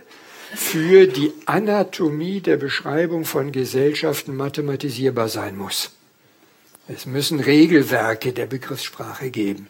Und Tönnies, wir haben das noch gar nicht diskutiert, hier unterscheidet er sich natürlich von Weber, der ein Dualist in der Welterkenntnis war, also Natur- und Geisteswissenschaften sind unterschieden und die Geisteswissenschaften brauchen eine geisteswissenschaftliche Frage. Tönnies ist Evolutionist, er möchte eine Synthese von Natur- und Geisteswissenschaften und hier muss auch die Sprache diese Synthese hervorbringen. Er ist da näher bei Goldstein als bei Weber. Das auch macht seine Sprache so kompliziert, dass wir nie wissen, wann ist es metaphysisch, wann sind das Begriffskonstruktionen. Das ist mir vor allem schwer gefallen bei ihm.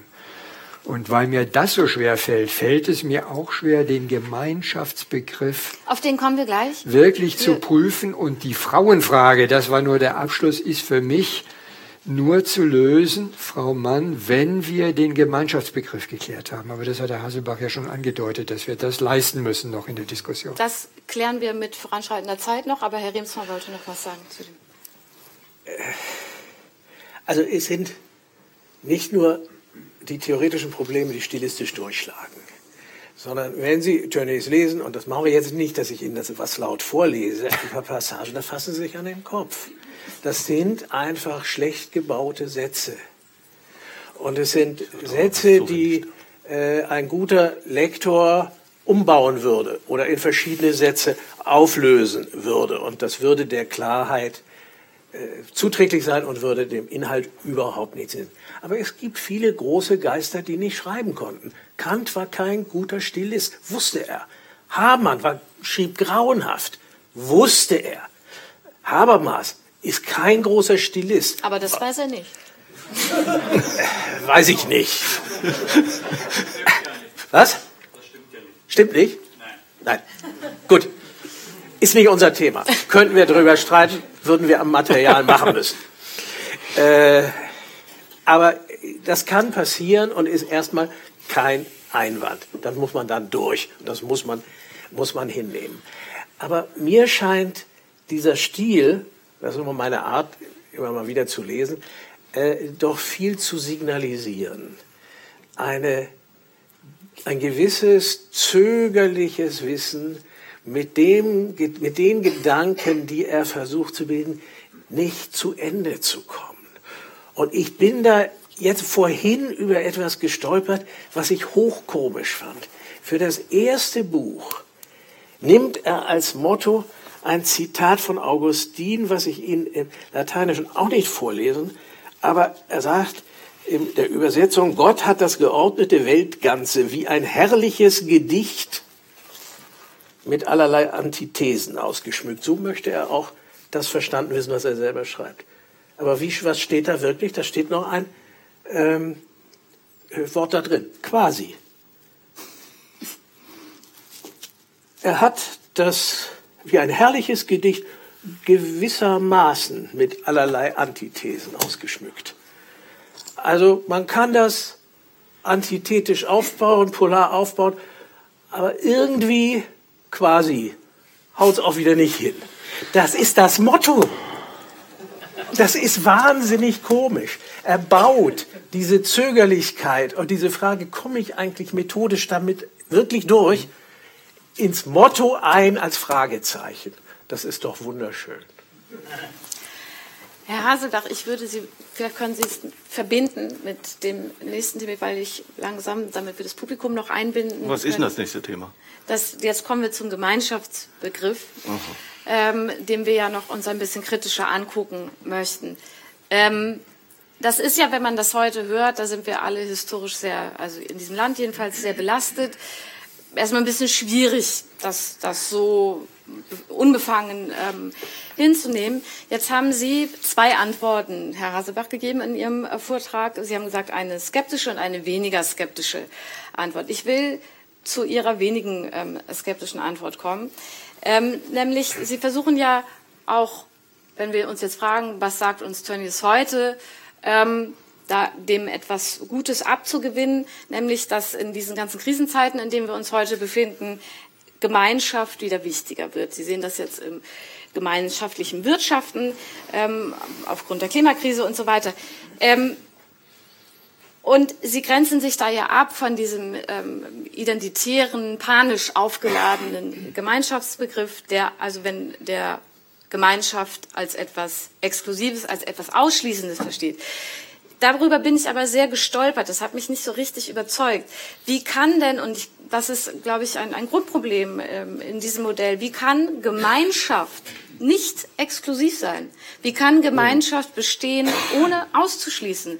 Ähm, es gehört doch zum Wesen der Gemeinschaft auszuschließen und liegt nicht genau darin das Problem jeder sie befürwortenden Gemeinschaftskonzeption. Ist das so? Also äh, ich gehe jetzt mal auf die ökonomische Form der Genossenschaft, von der Tönnies ja sagte, das haben wir in beiden Vorträgen gehört. Äh, das sei eine ökonomische Form, in der Gemeinschaftliches in Gesellschaft reinkommt. Und in diesem Genossenschaftlichen gibt es je nach Art der Genossenschaft mal Ausschluss, mal Nicht-Ausschluss. Ich könnte Ihnen jetzt einen ökonomischen Vortrag dazu halten, wann es einen Ausschluss gibt. Äh, nämlich dann, wenn eine Produktionsgenossenschaft erfolgreich ist und sich zur Firma mutiert, also zu, einer, zu einem Wirtschaftsunternehmen mutiert, äh, eine Konsumgenossenschaft oder eine Wohngenossenschaft wird stärker, wenn sie nicht ausschließt, sondern wenn sie einschließt, weil die versammelte Kraft der Konsumenten, die genossenschaftlich einkaufen, äh, ist nicht ausschließend. Also kann man nicht sagen, jede Gemeinschaft ist ausschließend. Auch hier wiederum äh, gehen wir von dem abstrakten Begriff aus, nämlich dass Menschen eine gemeinsame Vorstellungen davon haben, wie sie ihr Leben gestalten wollen. Das ist, das ist Tönnies Vorstellung, ja, wie, sie, wie Gemeinschaft, wie sie erwächst aus diesem gemeinsamen Gestalten. Ich hatte das im Zitat, glaube ich, besser, besser Aber da gesagt. könnte, man, da könnte man jetzt auch sagen, Gesellschaft reicht da doch aus. Warum brauchen wir Gemeinschaft? Warum noch so ein Mehr an Ich an wollte, ich wollte gerade noch Ja. den anderen Begriff einbringen, den ich jetzt hier hatte. Deswegen habe ich angefangen bei einer historischen Konstruktion. Nämlich bei der Frage, die Tönnies sich vorlegte, und die lag wirklich am Anfang seines Forschens. Der erste Aufsatz, den er schrieb, 1880, 79, 80, war die Auseinandersetzung mit Hobbes. Später findet er bei Spinoza nochmal eine ähnliche Figur. Und die Auseinandersetzung mit Hobbes sagte ihm, es fehlt was an Gesellschaft, die kann nicht zusammenhalten. Und da entsteht dann seine Begriffsarchitektur draus. Äh, also nehmen wir, nehmen wir Gemeinschaft eben nicht als die empirische Gemeinschaft, wie wir sie uns vorstellen können, also wenn wir Tönnies denken wollen, nicht als die empirische Gemeinschaft, die etwa in einer kleinen Stammesgemeinschaft ist, sondern als ein Gegenprinzip der Organisation von Vertrauen und Geborgenheit im Sozialen. Dann äh, kommt, da, kommt da was anderes dabei raus. Herr Hübinger. Ich glaube, für Tönnies äh, ist genauso wichtig wie, äh, sehen Sie es mir nach, dass ich Max Weber immer mit ins Spiel bringe, aber er bezieht sich auf Tönnies, als er selber drei Kriterien für Gemeinschaft und Vergemeinschaftung definiert, das Emotionale, das Affektuelle, die Tradition. Also drei Dinge, die im vorrational, vorreflektierten Bereich, im vorkontraktlichen liegen, in denen auch Menschen interagieren. Aber auch da die Frage, wie geht das ohne Identifikation? Also es ist ja eine Gemeinschaft, schafft Grenzen nach außen. Ja, aber äh, diese Gemeinschaft muss ja nicht, was Identitäre oder Völkische tun, ihre Binnenmoral verpflichtend als Allgemeinmoral für eine gesamte Gesellschaft dekretieren und mit Gewalt durchsetzen. Das ist ja der äh, entscheidende Punkt für Weber und äh, auch Tönnies macht es indirekt, ist auch die Nation, der Nationalstaat. Die Nation ist eine Gemeinschaft. Der Staat gehört zwar als äh, Politikstaat öffentliche Meinung, gehört in den Gesellschaftsbereich, aber Nation, Volk gehört in den Gemeinschaftsbereich, weil es auch eine emotionale Bindung ist der gleichen Teilhabe, der Partizipation an den ideellen und materiellen Gütern einer Gesellschaft. Das ist auf Gemeinschaftsbasis vorhanden. Und im Kriegsfall, da ist es, wo Sie das alle thematisieren, dann auch die Selbstverpflichtung, in den Tod zu gehen. Herr Remsmann, wie viel Gemeinschaft braucht Demokratie? Ich fange mit einem Beispiel von Tönnies an, das sehr interessant ist. Er spricht über Parteien Ja. im Gegensatz zu Genossenschaften und so. Er sagte, das ist was anderes. Das sind gewissermaßen freie Vereinbarungen von Menschen, die sich irgendwie auf ein gemeinsames politisches Ziel einigen, sagen, wir wissen, wo wir hinwollen und das machen wir gemeinsam und das ist reine Gesellschaft und freie, freier Kontrakt. Und dann tritt er einen zurück, Schritt zurück und sagt, so funktioniert das irgendwie aber quasi eigentlich nicht. Und kommt dann am Ende zu sagen, es gibt ein religiöses Moment in diesen Zusammenschlüssen. Also irgendetwas Unfassbares, irgendetwas, was die Leute aufeinander verpflichtet, jenseits der Vereinbarung. Und das ist etwas, wo vielleicht Liberale, ich sage mal Sie und ich, immer dran verzweifeln. Wir hätten es so gerne anders, dass Demokratie ein liberales Konzept von Gesellschaft ohne dieses komische Gemeinschaftselement auskommt. Und wir möchten es nicht pflegen. Ich bin da ganz mit, normativ mit Ihnen. Es muss doch zum Teufel möglich sein, dass man ohne diesen Quatsch auskommt. Gucken Sie sich aber die Wirklichkeit an. Es scheint nicht zu funktionieren. Äh, Solidarität, nicht Hannah Arendt hat mal gesagt, Solidarität ist so eine komische Schrumpftugend für Verfolgte. Und in dem Augenblick, wo die aus ihren Nestern rauskommen, ist die Solidarität im Eimer und sie hauen sich wieder den Schädel ein. Das hält keine Gesellschaft zusammen. Aber trotzdem gibt es irgendwelche Zusammenhalte über diese Idee des rein Vertragsmäßigen. Aber die Gefahr ist, wenn Sie anfangen, die allzu sehr normativ zu pflegen, dann kommen Sie in Teufelsküche und ruinieren sich die Idee der Liberalität der Richtig, Gesellschaft. Ja.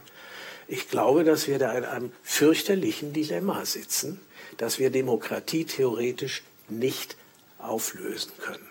Und in dem Augenblick, wo wir es, diese Einsicht, die Tatsache, dass es so ist, in die politische Rhetorik einbringen, dann wird es heillos. Also Sie merken, es gibt keine ähm, abschließenden Antworten auf diesen großen Themenkomplex. Äh, ich würde jetzt Ihnen gerne die Gelegenheit geben, Fragen zu stellen, äh, Kritik zu äußern.